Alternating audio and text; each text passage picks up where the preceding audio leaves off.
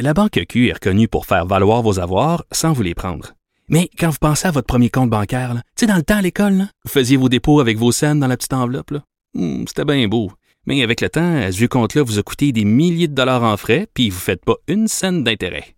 Avec la Banque Q, vous obtenez des intérêts élevés et aucun frais sur vos services bancaires courants. Autrement dit, ça fait pas mal plus de scènes dans votre enveloppe, ça. Banque Q. Faites valoir vos avoirs. Visitez banqueq.ca pour en savoir plus. Il explique et démystifie l'économie. Pierre-Olivier Zappa, à vos affaires. Salut Pierre-Olivier. Salut Mario. Alors, euh, le domaine immobilier qui est complètement fou, en tout cas, au moins pour la banlieue montréalaise, mais dans d'autres régions aussi. euh, moi, tous les gens que j'ai connus qui ont acheté ou qui ont voulu acheter, certains ont renoncé, disent ça n'a pas de bon sens. Dès qu'une maison est à vendre, un condo est à vendre, ça se lance. euh, la première fin de semaine, c'est 12 visites, 15 visites. Les gens font des offres souvent au-dessus du prix demandé dans une surenchère. Euh, dans ce temps-là, on est obligé d'être un peu plus relax sur l'inspection. On n'a pas le gros bout du bâton comme acheteur. Hein? Et parfois, on saute carrément l'inspection parce qu'on se dit, si on veut obtenir la propriété ou avoir une chance de se qualifier dans un processus d'enchère, euh, ben on va on va tenter de séduire l'acheteur en lui disant, écoute, pas de problème, on mènera pas d'inspection, ce sera pas euh, un, un prérequis pour nous. Et, c'est là, Mario, que des histoires d'achat de propriété se transforment en cauchemar. Et, ce soir, à l'émission à vos affaires, on vous présente un reportage avec euh, un expert en bâtiment qui nous explique qu'il y a une hausse de 30% du nombre de vices cachés qui sont recensés depuis le début de la pandémie. C'est directement lié à l'expérience d'achat euh, en ce moment de ceux qui magasinent pour une maison. Euh, et, et quand je te parle Mais de eux, les experts en bâtiment, ils doivent voir aussi leur business diminuer. Parce que plus il y a de transactions qui se font dans ce genre d'urgence, de surenchère, sans inspection, ben plus il y a- plus il y a de propriétés qui leur glissent entre les doigts. là. Ouais, mais ils s'attendent surtout à ce que d'ici peut-être quelques mois, un an, euh, là les vrais problèmes commencent et que les recours euh, judiciaires des nouveaux propriétaires euh, ben commencent à, prendre forme parce que tu sais qu'un vice caché que tu achètes une maison avec ou sans garantie légale, tu as des recours. Et, et- quand je te parle de vice caché, je te parle pas d'une plainte mal fixée ou ou d'une petite trace de moisissure dans le sous-sol. On parle plutôt d'incendies qui ont été camouflés, de fondations qui ont été euh, patchées, permets-moi l'expression. Euh, Il y a même des fermes de toit, et on a des photos assez incroyables, là. des fermes de toit, la structure du toit qui tient dans le vide carrément et qui menace de s'effondrer. Euh, Mais penses-tu, euh, Pierre-Olivier, qu'il y a des, des, des gens qui profitent du marché pour vendre leur citron ou c'est juste que certains Ouais, baissent leur c'est une garde? bonne question, ça, Vincent. Regarde Vincent dans le segment des chalets. Euh, J'ai plusieurs membres dans mon entourage qui ont acheté des, des résidences secondaires à la campagne. Souvent, ce sont des maisons vendues sans garantie légale. Et, et je peux te dire qu'il y a énormément de propriétaires qui qui arrivaient pas à vendre leur vieux chalet, leur boui-boui, si tu me permets l'expression. et là, bang, la pandémie, l'engouement pour la campagne, le chalet, on peut plus voyager. Il y a des chalets qui valaient même pas 100 000 dollars avant la pandémie, qui se vendent aujourd'hui 200, 250 000. C'est la course folle et souvent ce sont des maisons qui sont vendues sans garantie légale, au risque et péril de l'acheteur. Euh, certains sont infestés. Il y a des- Ouais, la mais des fois, quand tu achètes une vieille affaire, là, des fois, faut que tu te dises, ça dépend le prix que tu payes. Là. Ouais, mais si tu achètes quelque chose là, qui, a- qui, a- qui a- qui est construit depuis plus de 100 ans, tu sais, je veux dire, tu fais venir un inspecteur, il va te dire, il n'y a rien de conforme.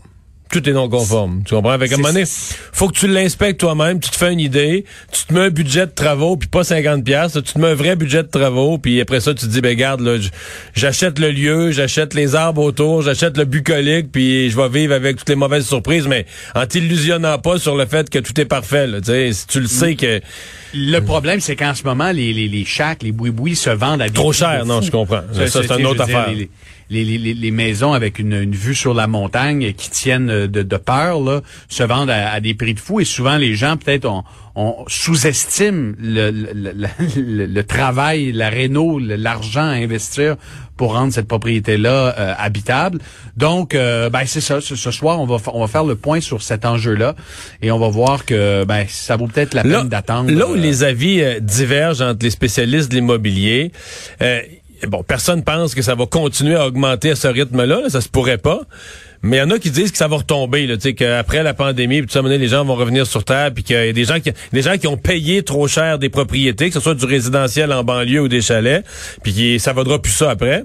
Alors que d'autres disent non, ça reculera pas. C'est un, c'est un peu comme à Toronto, Vancouver, c'est que les, il y a des moments comme ça qui sont l'occasion d'une montée. Mais pour arriver à un autre plateau, ça sera peut-être deux, trois ans ensuite, ça sera plus fixe, un plateau, mais ça redescendra jamais. Les valeurs dans l'immobilier sont là pour rester. J'ai un peu de misère à me faire une idée entre les deux, moi. Moi, moi je suis porté à croire qu'on atteint un plateau, que ça ne redescendra pas, surtout dans la grande région de Montréal et ailleurs au Québec, parce que tu regardes les évaluations ailleurs au Canada, ça reste un marché Ouais. qui est quand même abordable, entre guillemets. Euh, puis c'est surtout de voir l'effet. Je prends l'exemple du Grand Montréal, Mario. En ce moment, euh, tu sais, je discutais récemment avec le président de Brocolini, gros promoteur immobilier. Ouais. Il y a bon nombre de ces projets de condos qui sont sur la glace en ce moment. Parce que, souviens-toi, au début de la pandémie, tous les prévisionnistes disaient le prix des maisons va chuter de 15, de 20% La SCHL s'est royalement trompée et, et a même fait acte de contrition récemment en disant, écoutez, on était complètement dans le champ. Nous, on prévoyait une baisse de 20% Alors, les, les, les, les promoteurs immobiliers, au début de la pandémie, ont gelé la quasi-totalité de leurs projets. Ceux qui étaient pas en chantier, là, euh, en avait plusieurs. Et, et ce que me dit le milieu de l'immobilier, c'est attends dans deux ans, attends dans trois ans. L'immigration va, va reprendre, les étudiants vont revenir dans les grands centres urbains, et là, on va manquer d'habitation, on va manquer de condos, on va manquer de maisons. En ce moment, c'est ce qui arrive, il y a, il y a pas énormément d'offres, mais attention, dans deux, dans trois ans, les projets qui devaient être livrés vont être repoussés dans le temps, et ça risque de, de, de, de, de, de créer un goulot d'étranglement. Exactement, une pression à la hausse. Donc moi, je, je ne pense pas qu'il va y avoir un recul, mais c'est certain que si vous êtes acheté un, un boui-boui à 300 000 là, pas Vous ne le vendrez que- pas 500 000. là. Si vous réussissez à revoir votre 300, si vous réussissez à Ouais. revoir votre montant dans 5 ans et que vous avez passé des belles années dedans à vous détendre, à vous amuser, C'est bon. ça sera un bon deal. Ça, c'est si ça t'a pas coûté 30 000 pour une fausse sceptique, Ah un ouais, puits, ça, c'est- un toit. Parce que là, on- tout ce qu'on veut, c'est être bien chez nous, mais bientôt, ça va être juste de sortir de chez nous, puis aller en voyage, puis aller dans un resto. Puis là, ce budget-là, euh, si tu es mis Ouais. trop serré, tu, tu l'as plus. Là. Euh, bon, parlant de, de gros argent, euh, Québec qui vole au secours de Alstom à la Pocatière. Ouais, un mot, euh, évidemment, c'est une nouvelle qu'on avait en primeur à, à l'émission hier. euh, une aide de- de- de- d'à peu près 56 millions de dollars pour cette usine euh, de train qui, euh, évidemment, est une fierté. Hein, euh, je veux dire, une usine qui a, aidé à la réalisation des- du métro de Montréal en 1976. Euh, mais c'est une usine aussi qu'on a dénigrée, qu'on a boudée pendant à peu près une décennie. Je sais pas si tu es d'accord avec moi là-dessus, Mario, mais tu sais, on a vu Via Rail euh, se tourner vers Siemens Ben ouais. son gros contrat d'un milliard. On a même vu le PDG de Via Rail, Yves Desjardins Siciliano, quitter Via Rail puis aller chez Siemens un an plus tard, deux ans plus tard. Euh, on a vu l'AMT confier un gros contrat de de- d'à peu près 100 millions de dollars euh, à une compagnie chinoise, CRRC. Euh, après ça, tu as, le REM qui a été construit en Inde, dans les usines d'Alstom, mais en Inde. Alors pendant une décennie, tu boudes ton usine de la Pocatière, ben il faut pas se surprendre évidemment que cette, cette usine-là risque de fermer. Et au lieu de donner des contrats structurants pendant des années, qui auraient permis à l'époque à Bombardier, qui a vendu à Alstom, d'investir en recherche et développement, de moderniser son usine avec des projets structurants, là, tu es obligé d'injecter 56 millions de dollars de fonds publics pour participer à la modernisation de cette usine.